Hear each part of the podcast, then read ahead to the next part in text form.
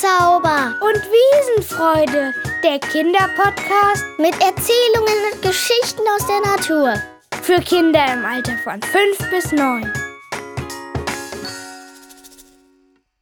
Ihr hört jetzt das Gedicht Nebelwiese von Amy Leonie aus der sechsten Klasse.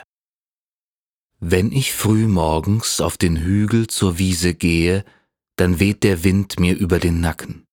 Nur das Zwitschern von Vögeln und das Rascheln der Bäume sind zu hören. Ich sehe nicht mal meine eigene Hand, denn die ist im Nebel verbannt. Plötzlich strahlt ein heller Strahl aus dem Himmel, wie ein Scheinwerfer schaut die Sonne herab. Sie strahlt auf mein Gesicht, der Nebel jedoch ist dicht.